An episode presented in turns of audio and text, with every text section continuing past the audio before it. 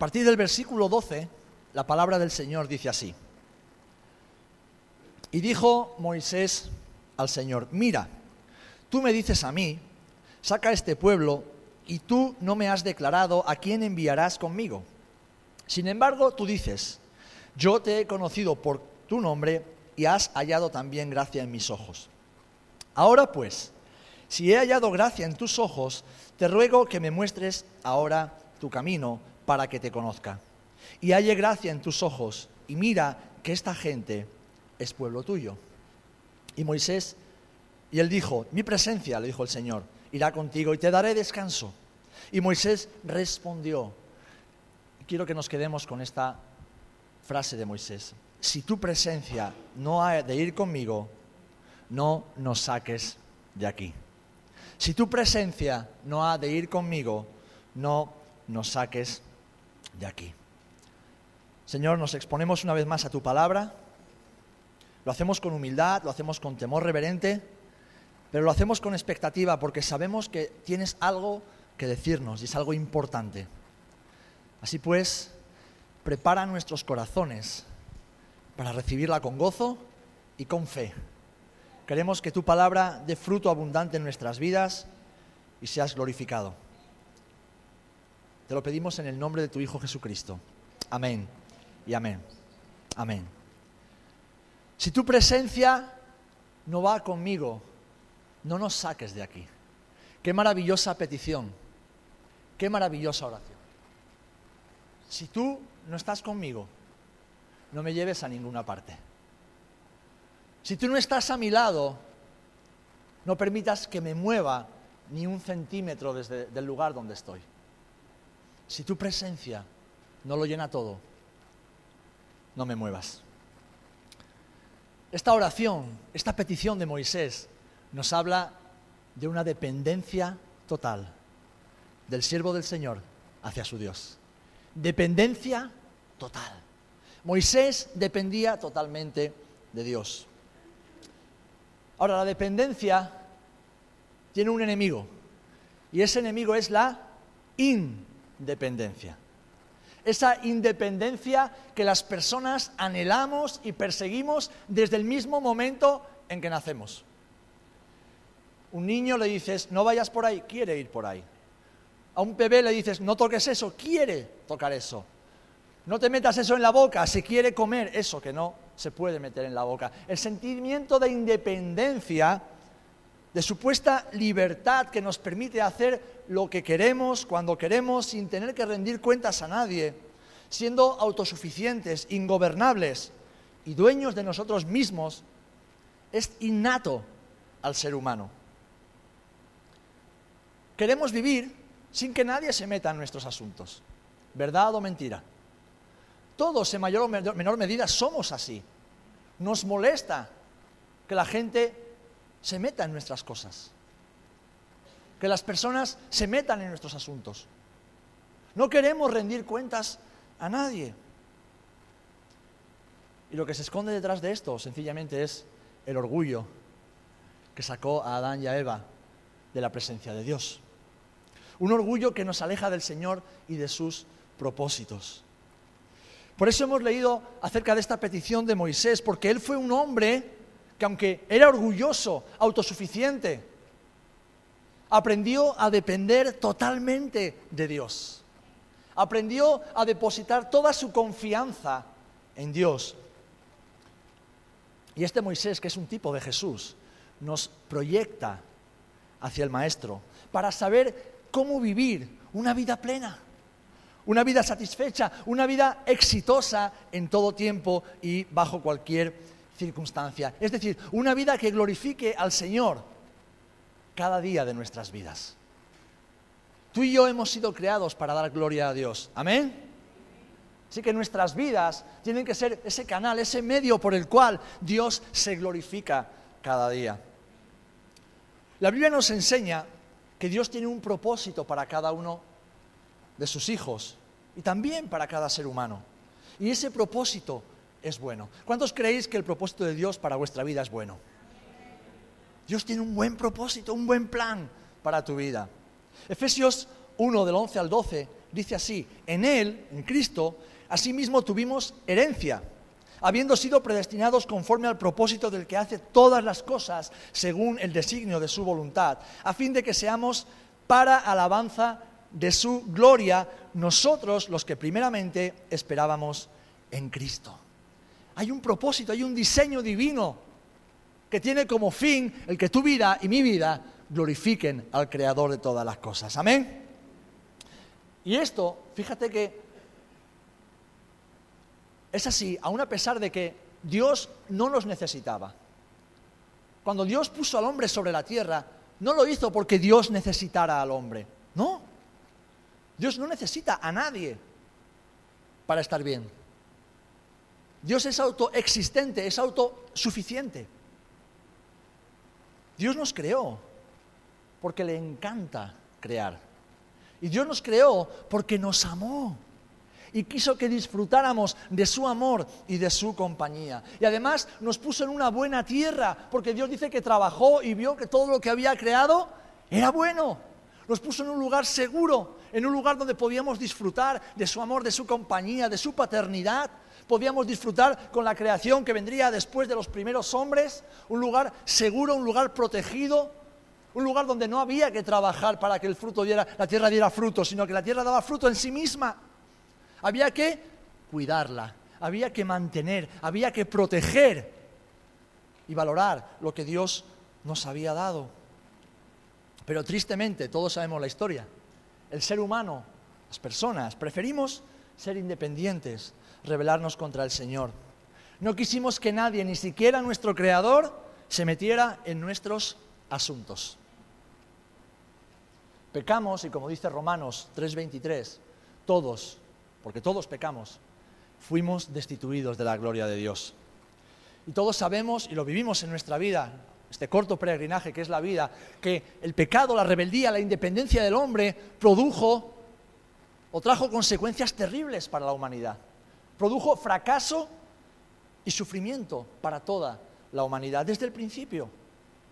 Guerras, abuso de poder, violencia, enfermedades, corrupción, maltrato, epidemias, violaciones, pobreza, miseria, etcétera, son solo algunas de las cosas, de las consecuencias del pecado y la independencia del ser humano. Pero por encima de todo eso, trajo un precio que ningún hombre, ninguna mujer podía pagar. La condenación eterna.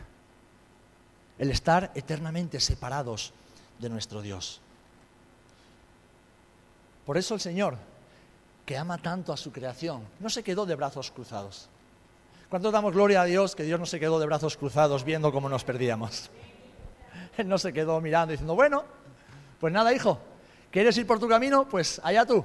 Tú has escogido mal, asume las consecuencias. No, Dios es un Padre bueno. Dios es un Padre que se compadece de sus hijos, se compadece de su creación. Para Él nunca estaremos demasiado lejos porque en ningún lugar nos podemos esconder de la presencia de Dios. ¿A dónde iremos?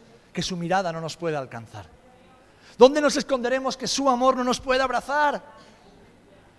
No hay un pecado demasiado grande que podamos cometer que Dios no pueda perdonar. Dios es bueno. Dios es bueno en esencia. Y Él no se quedó de brazos cruzados viendo como tú y yo íbamos de cabeza al infierno. No, que va. Él proveyó del medio necesario para que pudiéramos ser perdonados y reunidos con Él una vez más. El Padre envió a su Hijo Jesucristo a pagar el precio de nuestra deuda. ¿Por qué? Porque como dice segunda de Pedro 3.9, Él no quiere que nadie se pierda, sino que todos procedan al arrepentimiento. Y arrepentidos y confesando nuestros pecados y a Cristo como Señor, poder volver a la casa del Padre. Gloria a Dios. Dios mismo se hizo como uno de nosotros para que viviendo la vida que tú y yo no podíamos vivir, no tuviésemos que morir la muerte que nos, nos correspondía morir. Él vivió la vida en santidad y perfección que tú y yo no podíamos, no éramos capaces. Y murió la muerte que tú y yo merecíamos para abrir las, las puertas de la casa del Padre. Él abrió las puertas de la casa del Padre y nos dejó un ejemplo con su vida que veremos a continuación. Así que si aún no has entrado por las puertas de esa casa, hoy es un buen día para hacerlo. Hoy es un buen día para decir, Señor, es verdad, lo reconozco.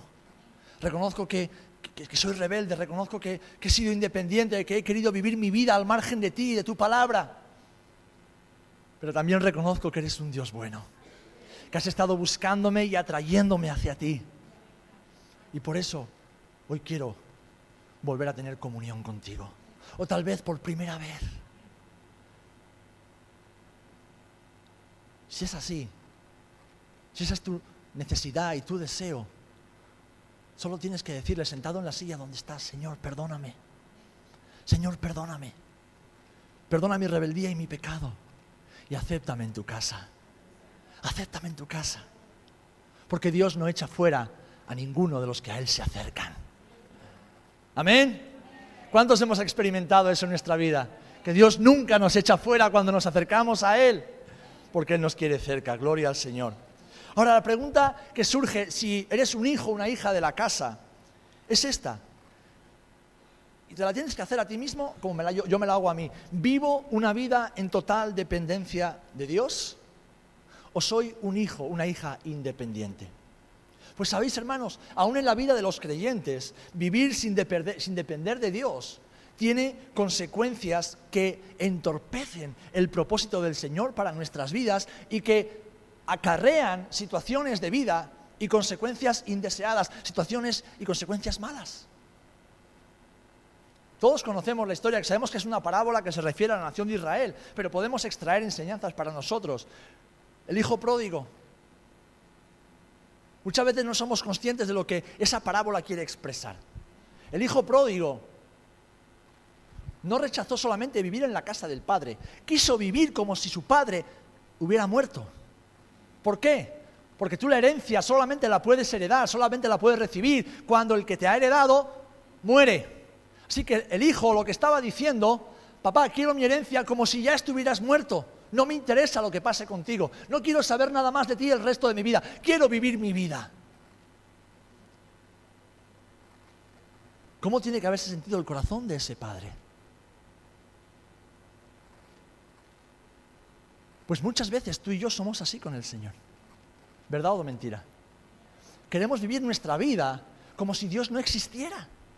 Como si el Padre no tuviera nada que ver en nuestros asuntos. No, es mi vida, es mi matrimonio, es mi trabajo, es mi empresa, son mis negocios, es mi dinero, es mi familia, son mis hijos, son mis amigos, es mi tiempo libre. ¿Cuántas veces vivimos y pensamos así? No, es mi futuro. ¿Cuántas veces? Nuestro razonamiento es así, porque es un razonamiento de la carne, del viejo hombre, que aún no ha sido enterrado completamente, pero que trae consecuencias desastrosas a nuestra vida y que tarde o temprano tendremos que lidiar con ellas y ponerle solución antes de que sea demasiado tarde. Y para eso tenemos la enseñanza del hijo pródigo, que cuando se vio en la más absoluta miseria, se acordó de que tenía un padre que no estaba muerto. Y nosotros tenemos a un Padre que está vivo, tenemos y creemos en un Dios vivo. Y un Dios vivo que, gracias a su misericordia, no tiene en cuenta nuestra independencia. No tiene en cuenta nuestros deseos de vivir nuestra vida. Así que es necesario ser consciente también de esto, de que aun siendo hijos e hijas de Dios, que vivimos en la casa, que disfrutamos de las bendiciones del Padre, podemos pensar e intentar vivir de manera independiente. Y pagamos las consecuencias. Pero sabéis, no es el plan de Dios que tú y yo suframos consecuencias innecesarias. No, ese no es el plan de Dios. Seguir a Jesús tiene consecuencias y algunas pues nos afectan, algunas no son lo que nos agradaría, hay que pasar por tribulación y prueba, pero es parte de seguir a Jesús, es parte del precio de ser hijos e hijas de Dios. Y cuando uno atraviesa esas dificultades, asume las consecuencias con gozo y con alegría y el respaldo de nuestro Padre. Pero cuando nos alejamos del Padre, las consecuencias son feas también, son malas, y no tenemos el respaldo de Dios. Tenemos que enfrentar esa tormenta sabiendo que nuestro Padre nos espera en la casa y que la única solución es volver a la casa. Amén. Así que el plan de Dios para nosotros no es encontrarnos como el hijo pródigo rodeados de basura comiendo los excrementos que soltaban los cerdos. El plan de Dios para nosotros, para ti, para mí, es que tengamos una vida exitosa, que prosperemos, como le decía Juan, a quien les dirigía su carta, que prosperes en todas las cosas, así como prospera tu alma. Amén. Y no estoy hablando de que te hagas millonario, no, no estoy hablando de eso, ni que tengas casas, posesiones y riqueza, no. Estoy hablando de que seas un hombre una mujer próspero en todas las áreas de tu vida, así como prospera tu alma. Y puede ser que no tengas mucha riqueza, que no tengas mucho de lo material, puede ser que no sea así, pero eres un hombre una mujer próspera. ¿Por qué? Porque vives en el centro de la voluntad de Dios. Porque cada día caminas siguiendo las pisadas de Jesús. Y Jesús no tenía dónde recostar su cabeza. Jesús tenía enemigos por todas partes y a veces los discípulos que tenía le daban unos quebraderos de cabeza porque le hacían cada preguntita al maestro. Se peleaban entre ellos porque eran orgullosos, querían ocupar los mejores lugares. Algunos no querían que, se, muriera en la cruz. No entendían nada en ese momento.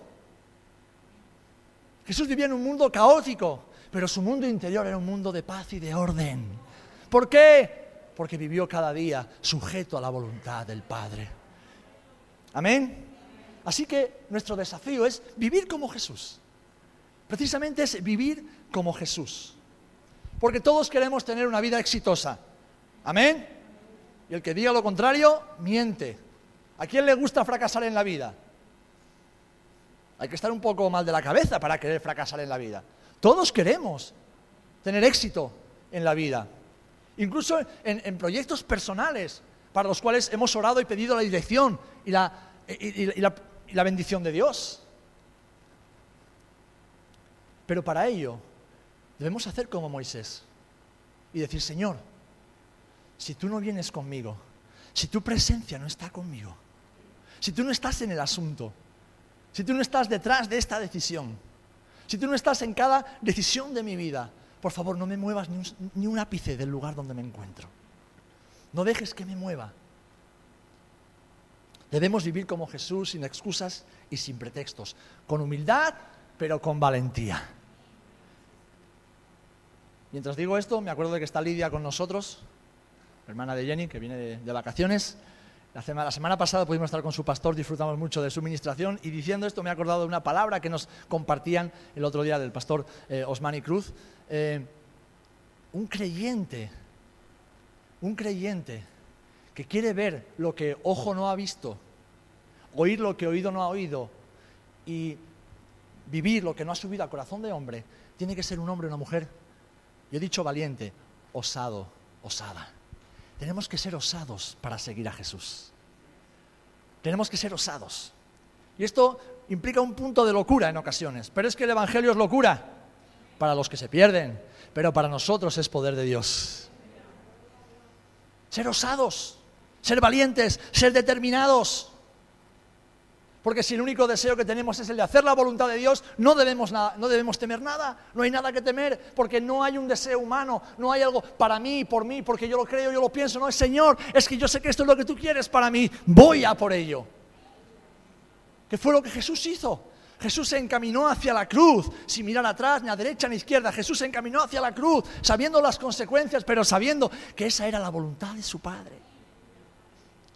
Y es que el Hijo dependió totalmente del Padre. ¿Saben? Muchos piensan que Jesús hizo todo lo que hizo porque era Dios. Que fue posible vivir de esa manera y hacer todos los milagros que hizo y soportar la cruz porque era Dios. Pero el mismo Jesús dejó claro que no es así.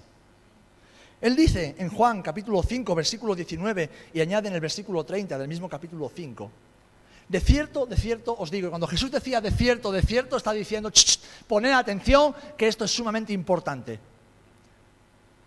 No puede el Hijo hacer nada por sí mismo, sino lo que ve hacer al Padre. Porque todo lo que el Padre hace, también lo hace el Hijo igualmente.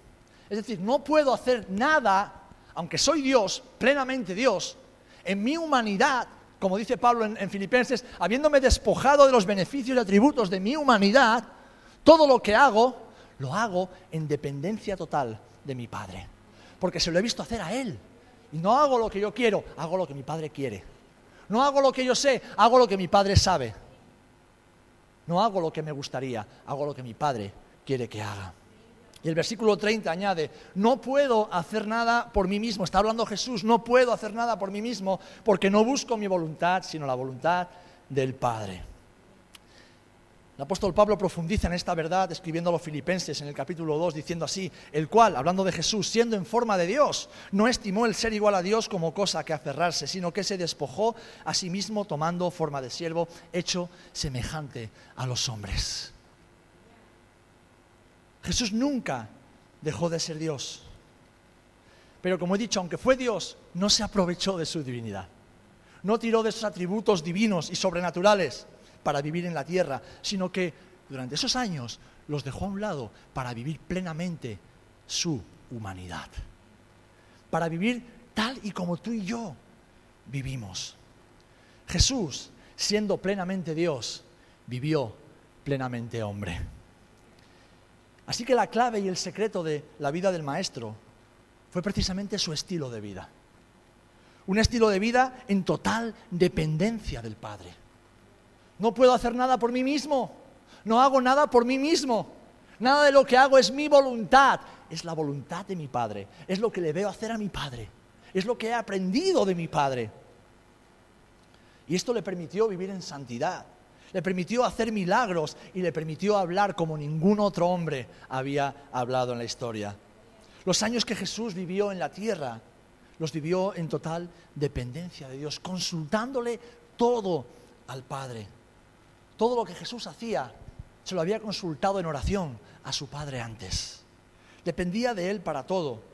Y como dice Hebreos 4:15, y esto es importante que lo sepamos, porque muchas veces tenemos una imagen distorsionada de Jesús. Y claro, decimos, claro, pero es que Él era Dios, él, él no me entiende. Yo soy un pobre pecador miserable con mis luchas, con mis debilidades.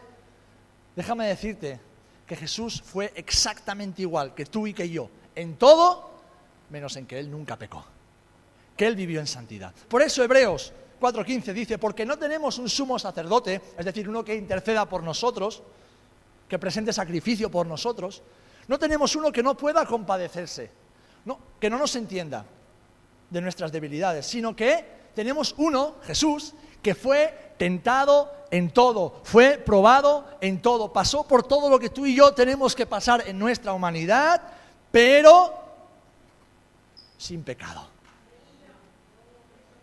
¿Qué nos está diciendo? Que no hay excusas para vivir independientes de Dios, que no hay excusas para pecar, aunque todos pecamos, y mucho porque nos gusta pecar. Pero en Cristo tenemos la posibilidad tenemos la capacidad, tenemos la oportunidad diaria de vivir en dependencia total de nuestro Padre Celestial. Jesús no permaneció en santidad por ser Dios, sino porque dependió totalmente de su Padre Celestial. Él podría haber sucumbido a la tentación, pero él sabía quién era. Jesús sabía quién era y él sabía a lo que había venido. Jesús sabía que si pecaba en una sola cosa, un pensamiento, una palabra, un sentimiento, su sacrificio expiatorio habría sido invalidado, ya no serviría. Y tú y yo seguiríamos condenados. Así que Jesús, cada día de su vida, desde su más tierna infancia hasta el momento en que entregó el Espíritu en la cruz, Jesús sometió su voluntad voluntariamente a la voluntad de su Padre. Por amor al Padre, por amor a sí mismo y por amor a ti y a mí. Él dependió completamente. Y Jesús era un hombre que desde su nacimiento vivió rodeado de dificultades, vivió rodeado de, un mundo terrible, el mundo del imperio romano del siglo I era un mundo terrible, cruel, injusto, implacable, donde cada día miles y miles y miles de personas morían de las peores maneras. Pero Jesús fue siempre un hombre lleno de qué? De amor, de gozo, de paz, de paciencia, de benignidad, de bondad, de fe, de mansedumbre, de dominio propio. Qué fácil es ver los atributos del fruto del Espíritu Santo en Jesús, ¿verdad? Amén. Si pensamos en cada uno de sus atributos, pensamos en Jesús. Pensamos en Él. Y Él te da a mí la posibilidad de vivir exactamente igual. ¿Por qué Jesús manifestó siempre todo esto durante su vida? Porque dependió del Espíritu de Dios. Dependió del Espíritu Santo. Tenía una comunión íntima con el Espíritu Santo. Que era uno con Él, que era uno con el Padre.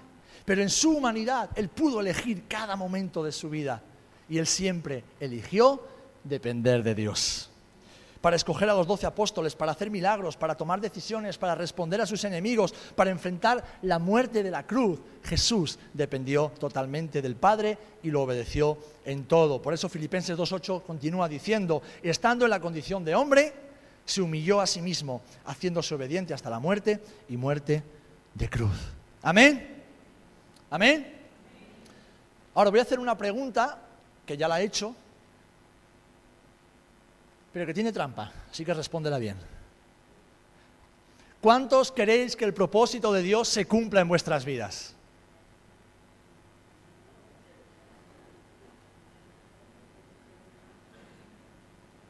Bueno, la pregunta es sencilla. La trampa la descubrí después, pero... O eso, o es que sabéis lo que estoy preguntando. Y sabéis las consecuencias de responder sí o no. A veces los silencios hablan mucho más que las palabras. No quiero que me contestes, ¿vale? Pero te voy a hacer la pregunta otra vez. ¿Cuántos queréis que el propósito de Dios se cumpla en vuestra vida? Pues si quieres que el propósito de Dios se cumpla en vuestra vida, tienes que volver a casa. Y no es volver al culto, porque es verdad que hoy faltan personas cuyos cuerpos no están aquí y sus corazones tampoco. Hay otros cuyos cuerpos no están aquí, pero sus corazones sí, y no han venido por diferentes circunstancias.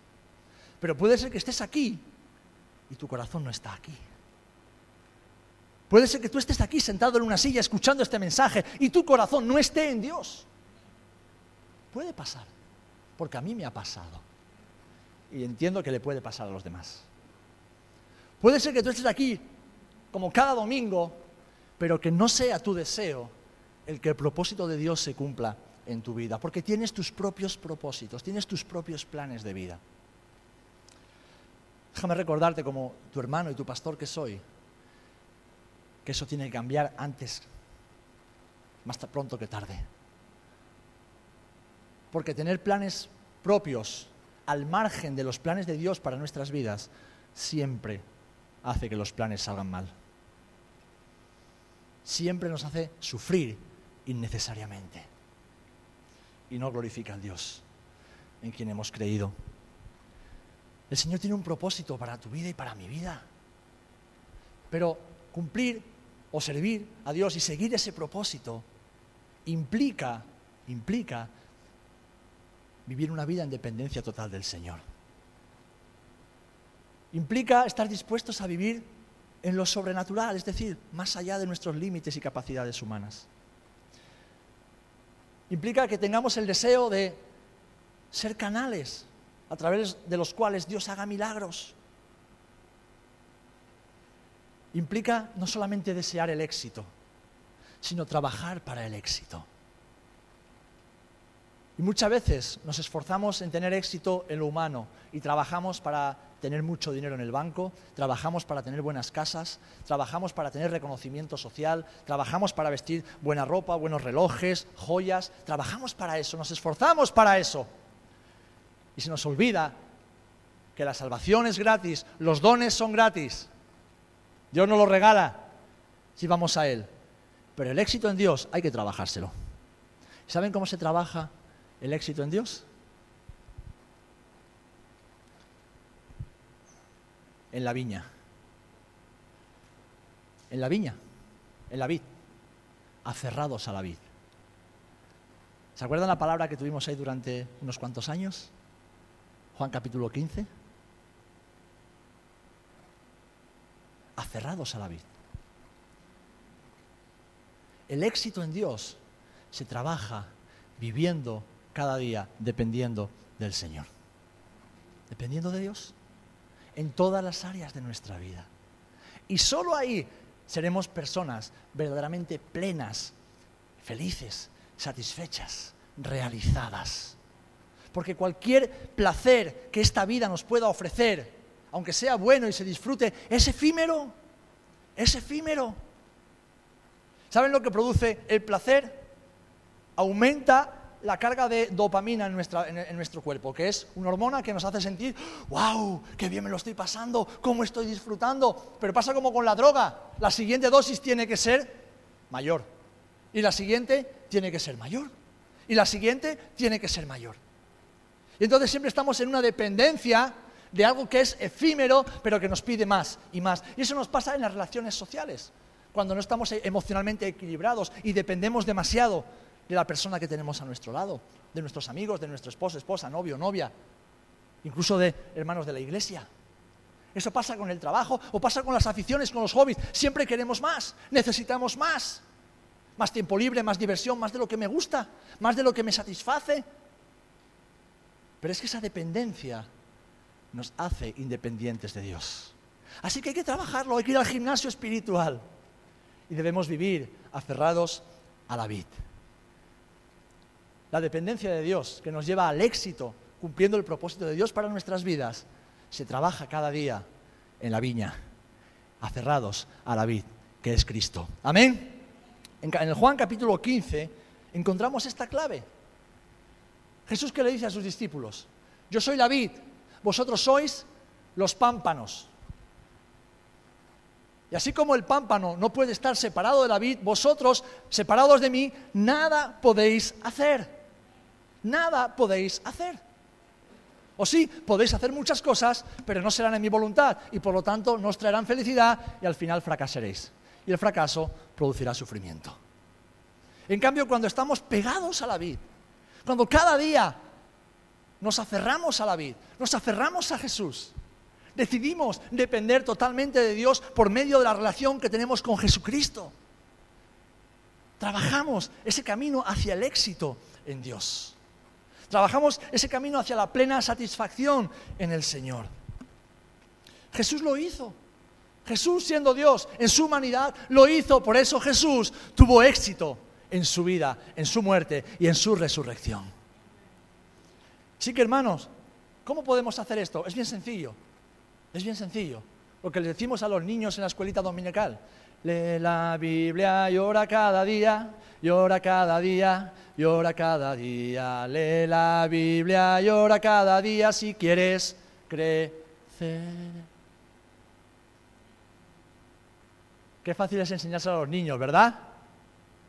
Y qué difícil aplicárselo a los mayores.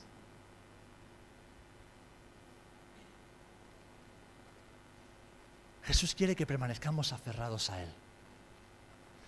Y no porque lo necesitamos. Esta semana hablábamos con algunos hermanos y reflexionábamos acerca de esto. Cuando vienes al culto, ¿qué vienes a hacer? ¿Vienes a buscar? ¿Vienes a recibir? ¿O vienes a entregar? Porque el tiempo del culto no es para ti y no es para mí. Este tiempo no es para nosotros. Nosotros somos beneficiarios de la bendición de Dios. Pero el tiempo del culto es para el Señor. Venimos a rendir culto al Señor. Venimos a entregar al Señor la gloria debida a su nombre. Venimos a reconocer las bondades de nuestro Dios, los atributos de nuestro Dios, las bendiciones de nuestro Dios. Y haciendo eso, evidentemente, nuestro Dios, que es un Dios bueno, nos bendice. Nos bendice con su presencia. Amén. Nos bendice con su calor, con su amor. Y evidentemente cuando escuchamos su palabra y la oímos con atención, la recibimos con fe, claro que recibimos, recibimos de Dios. Pero venimos a dar, venimos a entregar. Entonces lo que Jesús nos está diciendo con su propia vida es que para tener éxito en Dios, para tener verdadero éxito en la vida, debemos vivir como Jesús. Y Jesús lo dice, pegaditos a mí. Que así cuando vengan las dificultades, que a veces vienen y lo primero que queremos hacer es tirar la toalla y nos queremos quitar del medio, Digamos como dijo Pedro, Señor, ¿a quién iremos? ¿A quién iremos, Señor? Solo tú tienes palabras de vida eterna. Y hemos creído y sabemos que tú eres el Cristo, el Hijo del Dios viviente. ¿A quién iremos? ¿A quién puedo ir sino a ti, Señor? Amén. O sea que no estamos pegaditos a la vid porque necesitamos a Jesús, sino porque amamos al Señor, porque amamos a Dios. Y porque lo amamos es que pasamos tiempo con Él cada día. Y porque lo amamos es que vamos cada día a su palabra. Un hombre o una mujer que no lee la Biblia es un hombre y una mujer que piensa como el mundo. Y si piensa como el mundo, vive como el mundo. Y si vive como el mundo, fracasa como el mundo fracasa. Pero un hombre o una mujer que cada día, con sencillez, acude a la palabra del Señor. Con sencillez, acude al rincón secreto donde Dios y nosotros podemos estar a solas. Ese hombre, esa mujer es transformado por el poder de Dios y camina dependiendo del Señor. La palabra de Dios es el agua limpia que nos purifica. Jesús dijo, ya vosotros estáis limpios por la palabra que os he hablado. La palabra de Dios es la lámpara que alumbra nuestro camino, como dice el salmista. Es el ungüento que está en nuestras heridas. Es la fuente que nos refresca y que nos da fuerzas para seguir adelante en el camino. Y es el fuego purificador que abraza nuestra impureza. La palabra de Dios es un océano donde nos sumergimos cada día y descubrimos las maravillas de Dios. Es la brújula que dirige nuestros pasos. Así que vivir dependientes de Dios es vivir dependiendo de la palabra de Dios. Es buscar en ella todo lo que tú y yo necesitamos. Todo lo que tú y yo anhelamos. Permanecer en Cristo es conocer a Jesús, es amar a Jesús y es obedecer a Jesús, obedeciendo su palabra. Los proverbios están llenos de enseñanzas que nos hablan de la bendición y bienaventuranza de obedecer a la palabra del Señor. Y debemos hacer caso a la instrucción de Dios, porque viviendo en dependencia de Dios, viviremos una vida que agrada a Dios. Y cuando vivimos una vida que agrada a Dios, hermano, hermana, te aseguro que todo cambia, todo es distinto, todo es distinto. Muchas de las miserias que vivimos en la vida no es porque la vida es mala y tenemos muchos enemigos, es porque sencillamente no obedecemos al Señor. Muchos de los malos tragos que pasamos en la vida es porque vivimos independientes de Dios. Muchos de los fracasos, de las caídas que todos sufrimos en la vida, es sencillamente porque no vivimos en la viña. Vemos la viña y de vez en cuando nos acercamos, comemos una uvita porque tenemos hambre, pero luego seguimos con nuestra vida. Y eso, hermanos, hermanas, no es el plan de Dios para nuestras vidas. Dios quiere darnos una vida provechosa, una vida fructífera, una vida de éxito en Él, una vida en la que digamos cada día, Señor, si tú no estás conmigo, no me saques de aquí. ¿Alguna vez te has quedado solo y sin amigos? Yo me he quedado alguna vez solo y sin amigos. Y la causa nunca ha sido porque soy una mala persona. A algunos les caeré bien, a otros les caeré mal, seguro. El motivo por el que alguna vez me he quedado solo y sin amigos se llama Jesús. Porque a veces tenemos que plantarle cara a los que decían ser nuestros amigos. Y hablo de gente creyente, ¿eh? que decide no caminar tras las pisadas de Jesús y que quieren arrastrarnos con ellos hacia su destino.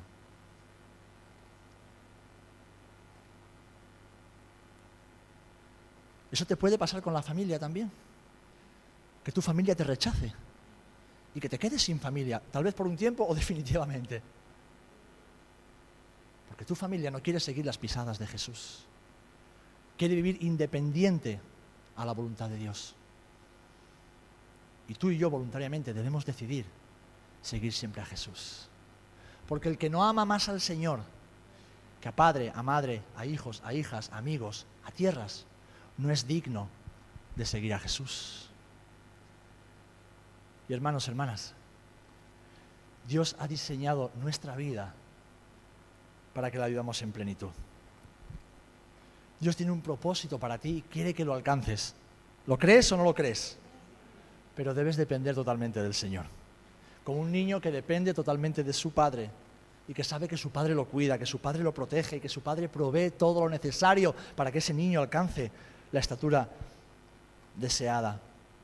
Debemos pasar tiempo con el Señor, hermanos. Sé que es una instrucción muy sencilla, pero no necesitas más dinero, necesitas más tiempo con el Señor.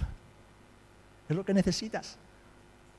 No necesitas más cosas materiales, necesitas conocer más a Jesús No necesitas que el pastor te promueva y te ponga en un ministerio para que todo el mundo te vea. No, necesitas, necesitas ser promovido en el reino de los cielos. Que seas conocido en el reino de los cielos. Que seas reconocido en el reino de los cielos y que el mismísimo infierno tiemble cuando oras con tu Padre Celestial. Eso es lo que necesitamos, hermanos. Eso es lo que necesitamos. Así que debemos escucharlo, como el Señor nos está hablando hoy. Debemos obedecerlo y debemos desechar, queridos hermanos, toda actitud de independencia.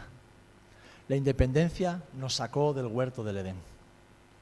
La independencia nos saca de las bendiciones de Dios. La independencia nos roba el gozo, nos roba la paz, nos roba todo aquello que Dios tiene para nosotros. Y debemos ser lo que Cristo hizo posible por medio de su sacrificio y de su Espíritu Santo, hijos e hijas que viven en una dependencia total. Amén.